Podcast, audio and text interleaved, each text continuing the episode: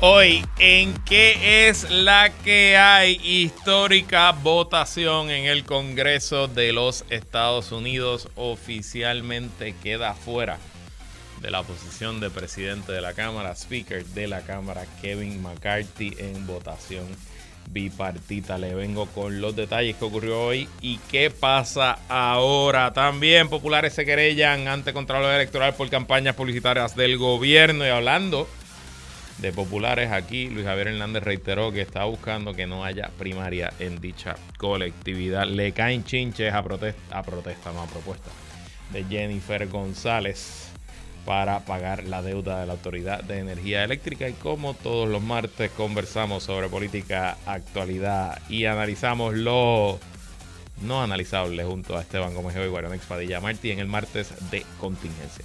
Todo eso y mucho más en qué es la que hay que comienza ahora. El análisis más potente y completo comienza ahora. Luis Herrero llega prendiendo fuego a los políticos y figuras que se atreven a dañar el país. Radio Isla 1320 presenta ¿Qué es la que hay? con Luis Herrero. Muy buenas tardes.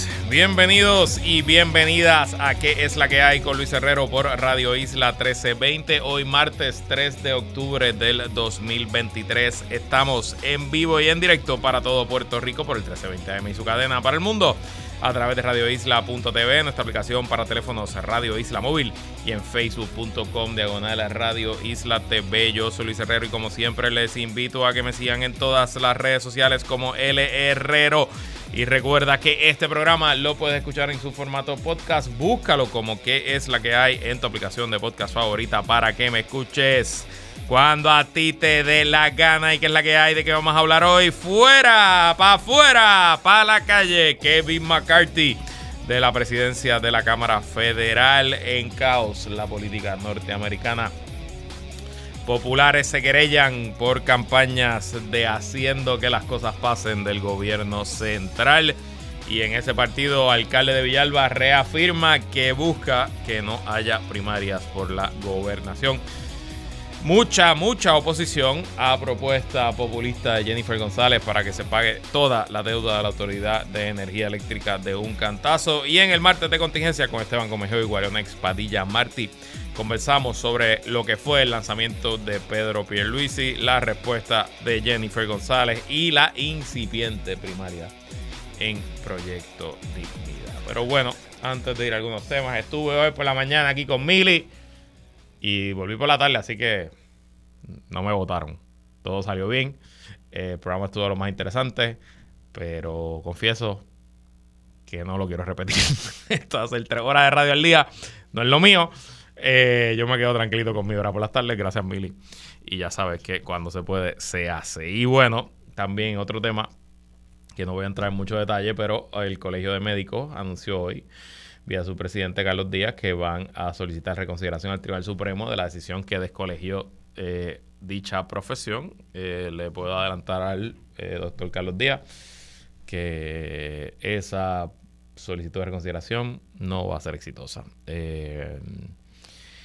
Y de hecho, eh, en la colega estación WAC 740M esta mañana, eh, mi colega periodista Jonathan Lebrón entrevistó al ex presidente del Colegio de Médicos, el que estaba antes del doctor Carlos Díaz, que se me escapa el nombre de momento. Eh, y él un poco anunció que va a retar al doctor Carlos Díaz por la presidencia al Colegio de Médicos en mayo, cuando se abren nuevamente las candidaturas por dicha, en, dicha, en dicha agrupación. Y bueno, pues nada, ya veremos yo repito lo que dije ayer y esta mañana tuve al doctor Ibarra, expresidente del Colegio de Médicos, también aquí. Em, obviamente es un golpe duro para el colegio que quiten la cuota obligatoria, que yo hice un cálculo ahorita de la matrícula que paga y son 300 al, al año, pues son casi 4 millones de dólares en cuota que estaba recibiendo el colegio. Esa cantidad probablemente pues, se reduzca.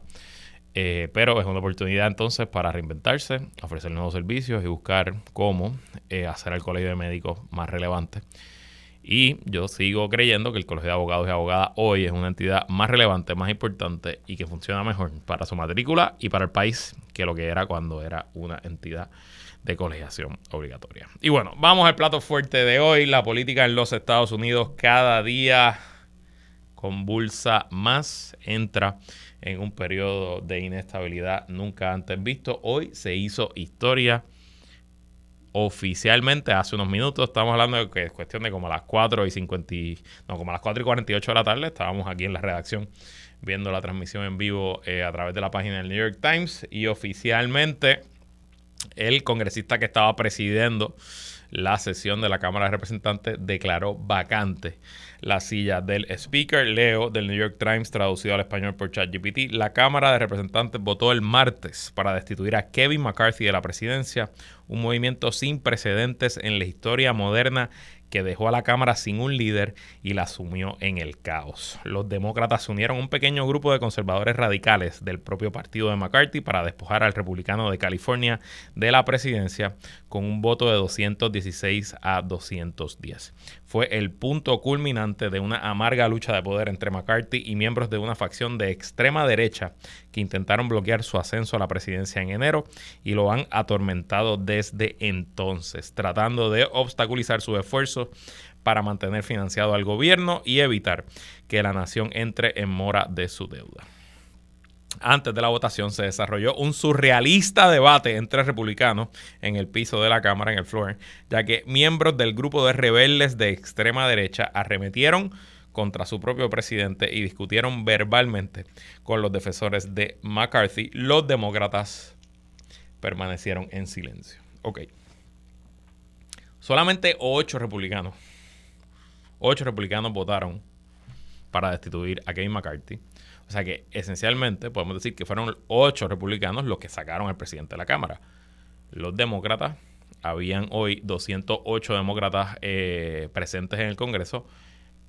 Yo no sé cómo es, la, no sé por qué la regla es así, pero la regla particular, y yo entiendo que esto fue lo que negoció Kevin McCarthy al principio de su presidencia para poder lograr los votos. Recuerden que McCarthy le tomó 15 votaciones, 16 votaciones, lograr la mayoría para ser electo Speaker de la Cámara.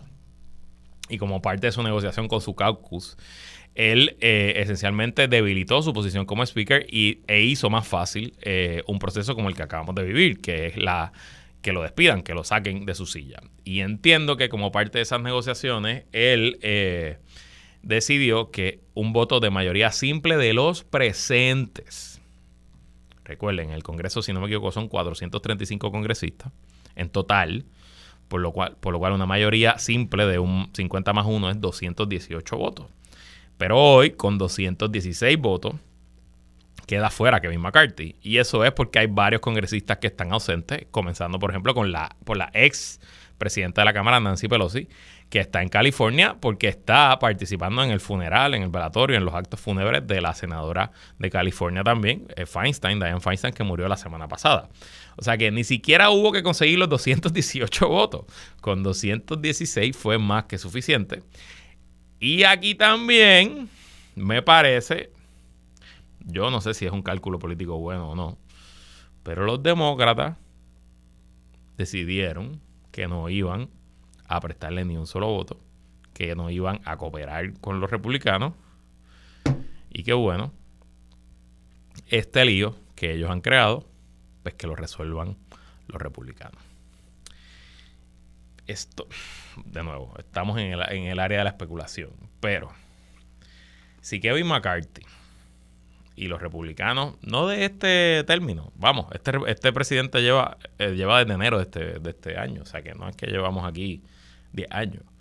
Pero Kevin McCarthy y los republicanos, siempre que han llegado al poder, no siempre, vamos a decir que en las últimas dos décadas, eh, sobre todo en la última década, vamos a decir sobre todo desde el 2016, que Donald Trump fue electo, pues la política norteamericana se ha eh, completamente polarizado, se ha convertido en una guerra a muerte, donde no ha habido ningún tipo de consideración por el rival. Y de hecho, los republicanos han entendido que el gobierno está para obstaculizar, que el gobierno está para eh, ganar a todas cosas. Y me parece que, como dice el dicho, siembra viento y cosechará tempestades, pues me parece que hoy Kevin McCarthy, que nunca negoció de buena fe con los demócratas, que nunca le dio ni un minuto de break, que mandó a sacar a varios miembros prominentes de los del Partido Demócrata de comisiones importantes por puro capricho, que decidió lanzar una investigación política contra el presidente de los Estados Unidos sin ningún tipo de evidencia. Bueno, pues hoy está cosechando esas tempestades. Yo confieso que no me alegro que esto esté pasando incluso comentaba aquí en la redacción con los muchachos de Radio Isla que me da hasta un poco de lástima con Kevin McCarthy. Em, porque a él lo están sacando esencialmente por politiquería. Porque una cosa es que haya un escándalo, una cosa es que le haya cometido un delito, una cosa es que le haya abusado de su poder. Pero aquí lo están sacando porque hay ocho conservadores de su caucus, ocho conservadores extremos de la facción maga, que simplemente les molestó que McCarthy cruzara de líneas partidistas y aprobara un proyecto de 45 días para financiar el gobierno de Estados Unidos por 45 días el pasado sábado con votos demócratas.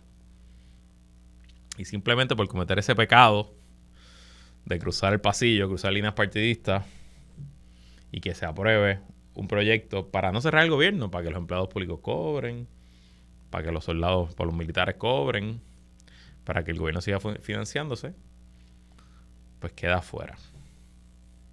¿Qué pasa ahora? Bueno, interinamente el representante Patrick McHenry de Carolina del Norte, que era, es uno de los de la facción de Kevin McCarthy, ahora queda como speaker interino, pero estaba leyendo que ese interinato no le da poder hacer absolutamente nada, excepto presidir la Cámara mientras se escoge un nuevo speaker. Y aquí es que está ahora el gran problema porque yo no creo que exista, no creo que exista un congresista electo ahora mismo por el Partido Republicano que pueda conseguir los 218 votos para ser speaker de la Cámara. Quizás pudiera existir un demócrata, pero para que ese demócrata consiga los 218 votos necesita que un número, creo que son seis, si no me equivoco, que seis congresistas republicanos crucen y voten por un speaker demócrata. Quién sabe, a lo mejor hay seis congresistas republicanos vulnerables que están en distritos que ganó Joe Biden y que dicen, bueno, pues este es mi momento, me cambio de partido y ahí voto por un speaker demócrata. Pero sería, sería también algo sin precedentes. Claro, estamos viviendo momentos sin precedentes. Quién sabe si esa es la solución. Pero me parece que en el corto plazo, por lo menos esta semana, quizás la próxima, no vamos a tener el presidente de la Cámara y podemos decir oficialmente que una de las ramas de gobierno de, la, de los Estados Unidos está completa y totalmente inoperante y disfuncional. No podemos tomarnos esto a la ligera. Nosotros somos territorio de los Estados Unidos. Es en el Congreso donde radica nuestra soberanía. Así que obviamente lo que pase allá nos afecta directamente a nosotros. Y bueno, quizás por un día, una semana, un mes, no hay mucho problema, pero eventualmente, cuando pasan estos 45 días y el gobierno de Estados Unidos nuevamente se quede sin dinero, pues quién sabe usted qué vaya a pasar. Así que obviamente esto está ocurriendo ahora mismo, minutos antes de ir al aire. Si se acaba de sintonizar, pues entérese que el eh, speaker de la Cámara, Kevin McCarthy, ha sido removido oficialmente en una votación bipartidista 216 a 210 ocho congresistas republicanos de extrema derecha junto a toda la delegación demócrata votaron a favor de remover al presidente de la Cámara, por lo cual hoy oficialmente queda vacante dicha posición.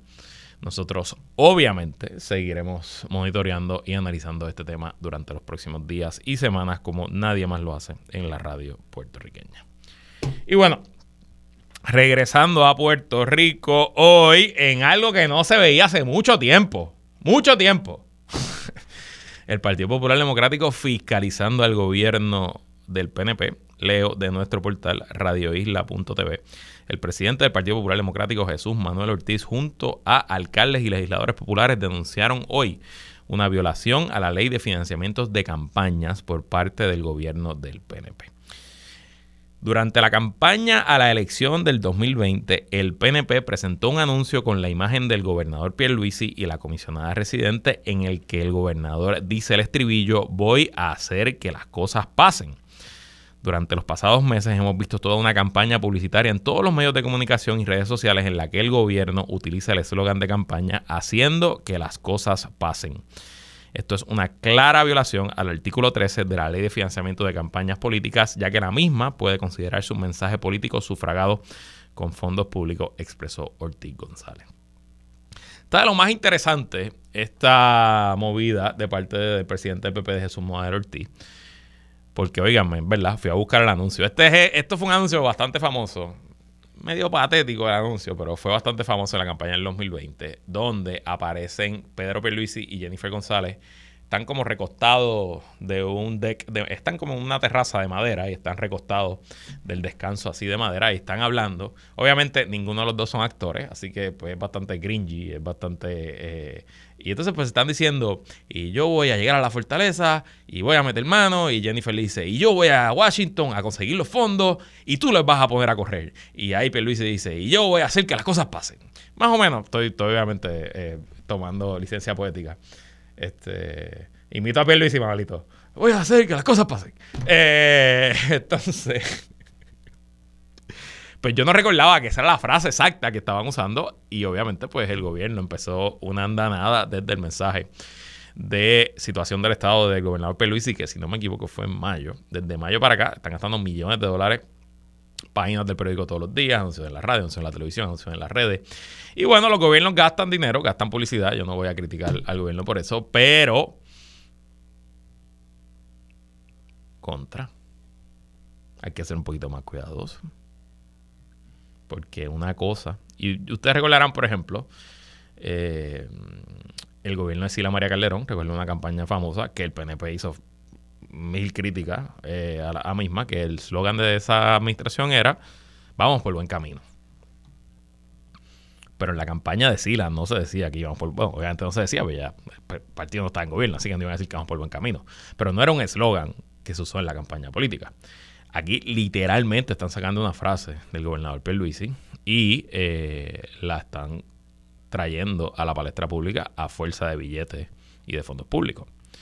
Obviamente, esta querella ahora está el, em, eh, ante el Contralor Electoral y bueno, le, tomará, le, tocará al Contralor decidir.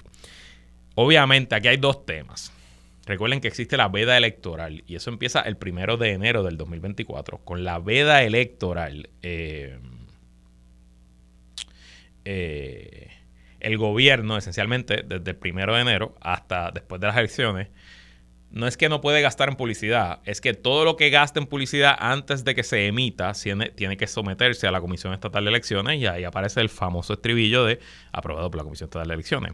Pero eso solo aplica en año electoral y de hecho eso es una buena ley, yo creo, no, es una ley bastante vieja, yo creo que es del siglo pasado. Eh, y yo percibo que esa ley ha funcionado y ha cumplido su cometido. Eh, de hecho, si usted busca el archivo del mundo, el periódico El Mundo, que ya está digitalizado, y usted busca todos los años electorales, búsquese el 64, el 68, el 72, usted va a ver cómo el gobierno gastaba duro y tendido en publicidad en ese año de elecciones y mientras más cerca de las elecciones, más gastaba en publicidad. Así que creo que esa ley es importante. Y de hecho, Toñito Cruz, el secretario general del partido, dijo específicamente que el partido no busca extender la veda electoral, lo que buscamos es que se tenga pudor en el uso de fondos que están destinados a mejorar la calidad de vida de los puertorriqueños y no utilicen los mismos para desarrollar campañas para resaltar la imagen de nadie. Los funcionarios finalizaron diciendo que la referida querella fue radicada ante la oficina del Contralor Electoral durante la mañana de hoy. Veremos qué resultado tenga. Obviamente, ya esto es un comentario como militante del Partido Popular. Qué bueno ver a los populares fiscalizando. Más de esto, por favor. Y hablando de populares, esta mañana estuvo aquí con Julio, el alcalde de Villalba y presidente de la Asociación de Alcaldes, Luis Javier Hernández, y reafirmó lo que le dijo al Nuevo Día la semana pasada, que está buscando que no haya primarias para la gobernación en dicho partido. Leo también de nuestro portal radioisla.tv. En los próximos días el Partido Popular Democrático pudiera tomar decisiones respecto a un posible proceso de primarias a la gobernación, el cual busca evitar mientras... Eh, el cual busca evitar eh, una primaria, eh, perdóname, respecto al proceso de primaria, el cual busca evitar mientras que ya eligieron quién aspirará a la comisaría residente por Washington, informó el alcalde de Villalba, Luis Javier Hernández Ortiz. Todo está sobre la mesa. Esta semana es la semana del diálogo entre los compañeros, así que ya esta semana debemos tener un panorama más claro, confirmó el alcalde cuando se le cuestionó si ya sabe qué hará con su futuro político. El Ejecutivo Municipal informó que ya se reunió con el exalcalde de Isabela, eh, Carlos Charlie Delgado, y el presidente del Senado, José Luis Dalmau Santiago, para discutir el tema. Además, espera reunirse próximamente con el presidente de la colectividad, Jesús Manuel Ortiz González, y el presidente de la Comisión de Hacienda en el Senado, Juan Zaragoza. Yo creo que todos los líderes del partido tenemos la responsabilidad de por lo menos intentar tener un diálogo responsable porque no vamos a enfrascarnos todos en una primaria a un solo puesto. Hay muchas cosas que el partido necesita para armonizar para ganar. Reitero en Pegajo en la Mañana, Hernández Ortiz. Para el, presidente, también presidente de la Asociación de Alcaldes es importante que hayan buenos candidatos que ocupen la gobernación, la legislatura y las alcaldías. Cuando se le preguntó si el presidente del PPD sería o no un buen candidato, se limitó a expresar que todos tienen aspectos buenos y malos, pero que lo importante es evitar una primaria y que de enfrentar una, lo ideal es hacerlo con respeto y con la menor cantidad de candidatos. Cuando Luis Javier Hernández dio estas expresiones al periodista José Delgado la semana pasada en el Nuevo Día, yo las, reseñé aquí y cualifiqué un poco mi reacción. Me parece que en efecto el alcalde tiene razón. Una primaria entre 5 o 6 no creo que sea bueno para el Partido Popular. Pero por otro lado, que surge un candidato único de dedo, tampoco me parece que sea bueno para el Partido Popular. Ya está claro que vamos a tener una primaria muy grande, muy taquillera, que va a acaparar toda la atención en el Partido Nuevo Progresista. Vamos a tener primaria en el proyecto de dignidad, que de eso vamos a hablar con Esteban y con Wario luego en el martes de contingencia. Y creo que se le va a hacer muy difícil al Partido Popular tratar de colar el tema o asunto de aquí a junio si no hay primaria. Así que eso, número uno. Número dos. Es obvio que el alcalde de Villalba pues está eh, trayendo este tema en parte porque está buscando que él sea el candidato a la gobernación y que esencialmente los demás se quiten. Y puedo decir esto porque, porque tengo información que él está haciendo movimientos que demuestran que a pesar de que perdió por la, presidencia en mayo por el del Partido Popular, él va a aspirar a la gobernación por el Partido Popular. Y son movimientos particulares, movimientos de personal, movimientos de recaudación de fondos, el viajecito a Washington, etcétera, etcétera. Así que no sé cuán buena fe son estos, estas reuniones, estas expresiones. Pero si es, es lo que está buscando, que se quiten todos para ponerse él, pues no veo eso posible. Y por último, bajo ninguna circunstancia que yo vea, excepto una emergencia médica, una cuestión familiar. No veo ningún escenario posible en el cual el presidente del Partido Popular, Jesús Manuel Ortiz, no aspira a la gobernación. Así que se reunirán esta semana. No sé, él no dijo qué día va a ser, pero dijo que va a ser esta semana. Pero no sé qué poder de persuasión pueda tener Luis Javier Hernández para decirle a Jesús Manuel, quítate a pesar de que ya me ganaste. Lo mismo pienso de Juan Zaragoza. Yo no creo que Juan Zaragoza se quite. De hecho, ha estado bastante firme. Así que mínimamente yo creo que están esos dos, Jesús Manuel y Juan Zaragoza. Y si Luis Javier Hernández se quiere tirar, bueno, pues entren, que caben sin. No me dio tiempo a hablar de la propuesta populista de Jennifer González de pagar la deuda de una. Porque ya tengo la musiquita aquí. Solamente quiero decir ¿Qué mucho se parece esa propuesta a las propuestas que decía Ricardo Rosselló y la propia Jennifer González en el 2016 de que la deuda se podía pagar y que estaban financiadas por bonistas y otras entidades nebulosas e inescrupulosas? Qué curioso. Vamos a la pausa y regresamos con más en que la que hay. Entramos en aguas profundas con Guarion Padilla Martí y Esteban Gómez Geo. Esto es Martes de Contingencia. Así mismo es como todos los martes. Conversamos con los integrantes del podcast Plan de Contingencia. Ya de regreso a la isla del Cordero con nosotros, Esteban Gómez Geo, que es la que es Esteban. Saludos, Luis, saludos a Wario a todos y todas nuestras radioescuchas, ya de regreso de la selva colombiana. Muy bien, muy bien. Eh, no hables, por favor, como tu abogado te eh, aconsejo que no digas que hiciste por Colombia, por favor. Con nosotros, Guario Next Padilla Martí. ¿Qué es la que hay, Guario? Que es la calle Herrero. Saludos, Esteban, y saludos a todas las personas que nos están sintonizando en Radio Isla. Bueno, ya llevo casi tres horas en la radio hoy, así que eh, tengo la garganta un poquito afectada. Le voy a ceder el micrófono. Además, ya yo analicé todo lo que iba a analizar. ¿Qué les pareció el evento del domingo del gobernador Pedro Pierluisi, donde lanzó su candidatura ante unas cuantas miles de progresistas en el centro de convenciones? Esteban.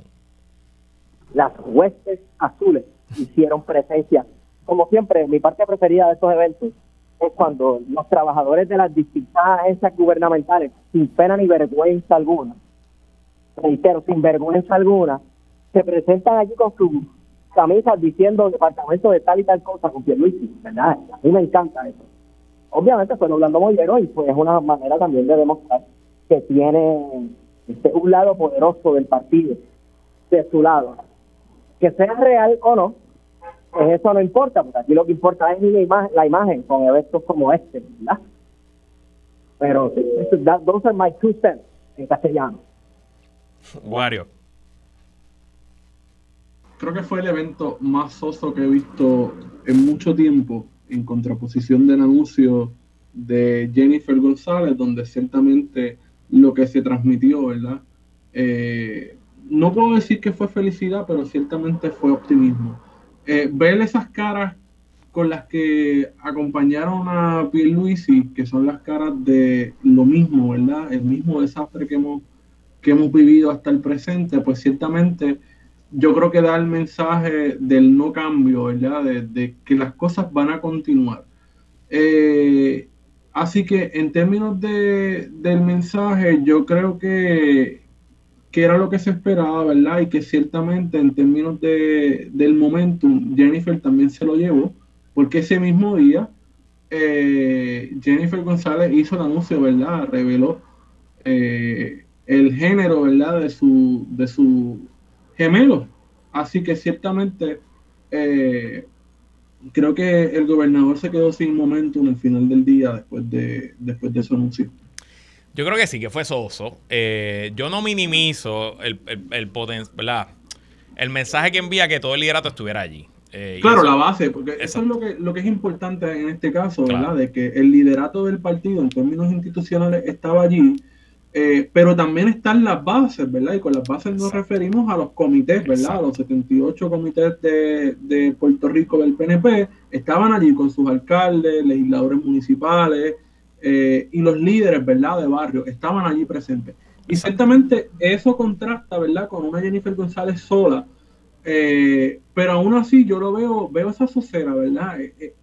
Porque Jennifer lo menciona días después. Mucha de esa gente que estaban en la presentación de su candidatura posiblemente se van a cambiar o posiblemente están con Jennifer y están haciendo acto de presencia con Pierluisi. Eh, y ya lo mencionó Wario, Esteban, ¿qué te pareció esa, ese anuncio eh, de, ¿verdad? que hizo la comisión residente luego en sus redes sociales? Después revelar eh, el sexo de su gemelo, que va a, pues espera un niño y una niña. Buena movida, mala movida, te dejó buen sabor en la boca, mal sabor en la boca, ¿cómo lo viste?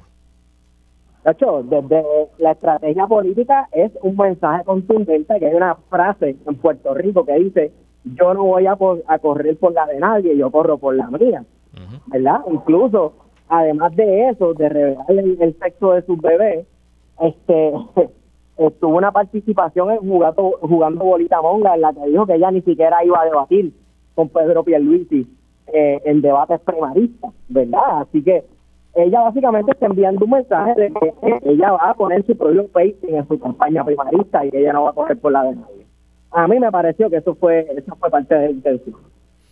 ¿Y qué tú me dices de las críticas de las personas que, algunas personas, y ayer yo tuve aquí a Sonia Valentín, que eh, me dio un poquito de un baño de, realidad y me dijo, sí, es verdad, los, los comentaristas políticos hombres la están criticando por haber hecho esto, pero en verdad a nivel de medios, de conexión con el pueblo, pues estas cosas funcionan. Eh, y yo, pues tuve que darle la razón y decir, Sonia, tienes toda la razón. Este, ¿cómo, cómo, ¿Cómo ven eso, Wario?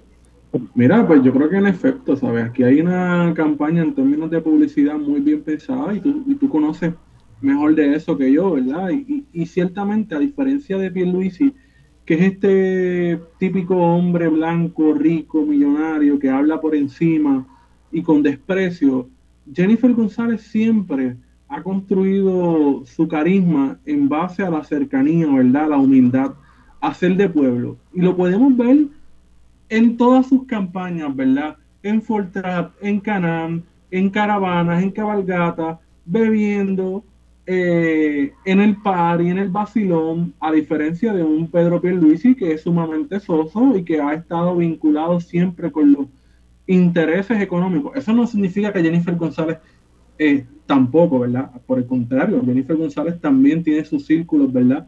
Eh, muy cercanos con el poder económico de Puerto Rico. En ese sentido no hay ninguna diferencia. Estamos hablando de carisma, ¿verdad? de la cercanía que tienen ambos candidatos y ciertamente Jennifer González la tiene ganada en ese sentido, ¿verdad? Porque yo he escuchado muchísimo en las bases del PNP de gente muy cercana al partido, que trabaja para el partido, decirme que detestan la figura de Pedro y detestan a su hermana, ¿verdad? Que piensan que son, que el trato de ellos ha sido bien distante, bien seco, en contraposición de Jennifer González, que es una candidata y que como ha hecho su carrera política, ha sido bien cercana, ¿verdad? Bien humilde y se ha dado a querer, ¿verdad? Entre la base del PNP.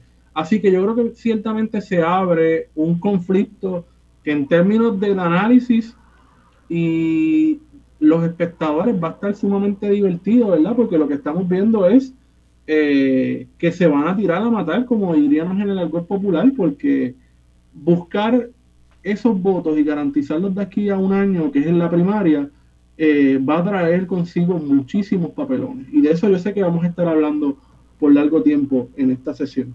Muchísimos papelones. Ese es el, ese es el diagnóstico de aquí a junio, Esteban. 100%, 100%. Recuerda algo, y principalmente en las campañas primaristas. Aquí eh, lo que sea de buen o mal gusto no es lo que importa, ¿verdad? Es lo que se proyecte y lo que funcione. Hay cierto pragmatismo, por eso es que en primaria el Partido Nuevo Progresista principalmente se tira hasta con bombas molotov, claro. Luego entonces este abrazamos al que gane y aquí vamos a guisar juntitos. Y si acaso me acomodas en otro sitio cuando, cuando ganes la elección general. Pero vamos, eh, como dice Wario Next, y aquí para adelante, si así empezamos, si así arrancamos motores, si así arrancamos los motores del Polaris, no quiero saber entonces ya en la campaña electoral como tal, ya después de la primaria, cómo va a ser el discurso político, qué se va a intentar proyectar también. Y Claro, ¿cómo lo va a manejar? Pues la oposición política, llámese Alianza, llámese PIB, o llámese MVC o Proyecto Unidad, ¿cómo va a manejar esta manera de hacer campaña y de, de, manejar el discurso político? Porque por décadas así es que se ha manejado nuestra política, claro. ¿verdad? Desde caerle este, a, a, un lugar a debatir a lo macharrán, porque aquí llegué yo hasta, pues, anunciar que estás embarazada justo antes de arrancar motores con una campaña política. el, pueblo es el pueblo, no es quien uno quiera que es, es, lo que es. Y sin duda, eh, sin duda, pues la gente sabe lo que le gusta, la gente sabe lo que le entretiene, la gente sabe lo que y obviamente lo que yo quisiera escuchar de Jennifer González, ¿verdad? Su posicionamiento, por ejemplo, en temas del aborto, en temas de género, en temas de la deuda, eh, son cosas que pasan a un segundo plano eh, en un momento en que la gente, que el elector puertorriqueño muchas veces se entretiene con lo banal, ¿verdad? Y gente como Jennifer González lo conoce, sabe que eso es lo que le gusta al elector, ¿verdad? Y eso es lo que transmite, ¿verdad? Cosas muy puntuales como, por ejemplo, decir, no, yo voy a resolver el problema de la deuda de la Autoridad Eléctrica. Cuando sabe muy bien Jennifer González que ella es una de las responsables, ¿verdad? Precisamente de la deuda en la Autoridad de Energía Eléctrica, no solamente de ella como empleada en destaque por muchísimo tiempo, sino también como responsable cuando fue presidenta de la Cámara de Representantes, ¿verdad?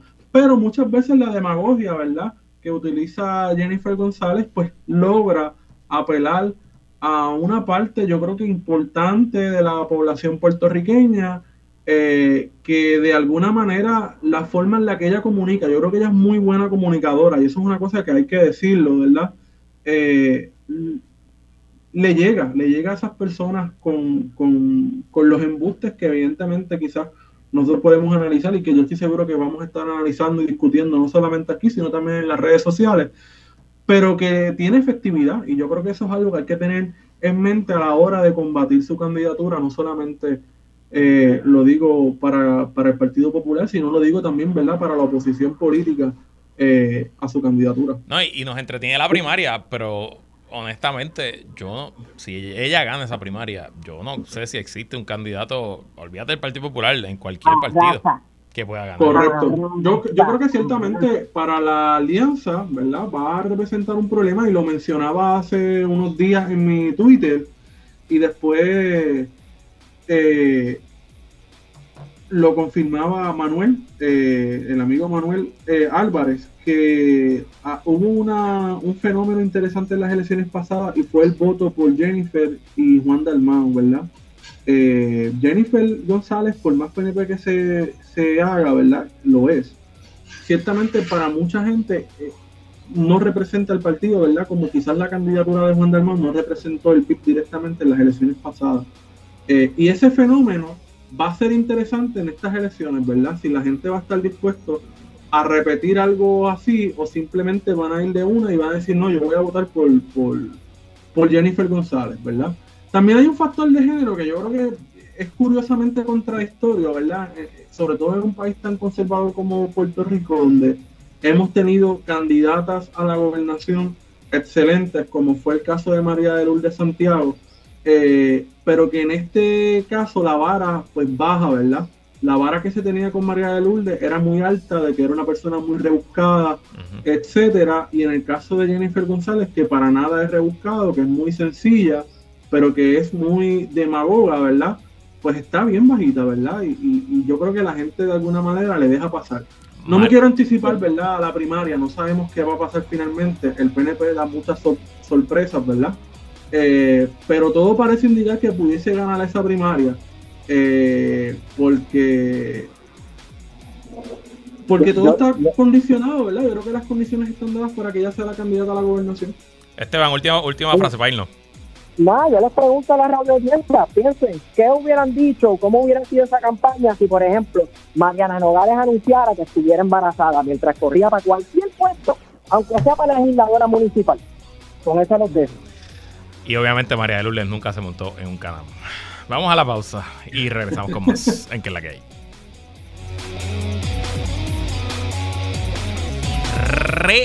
Regresamos. Y hoy es martes, así que estamos conversando con Esteban Gómez y Guaranex Padilla Martín el martes de contingencia.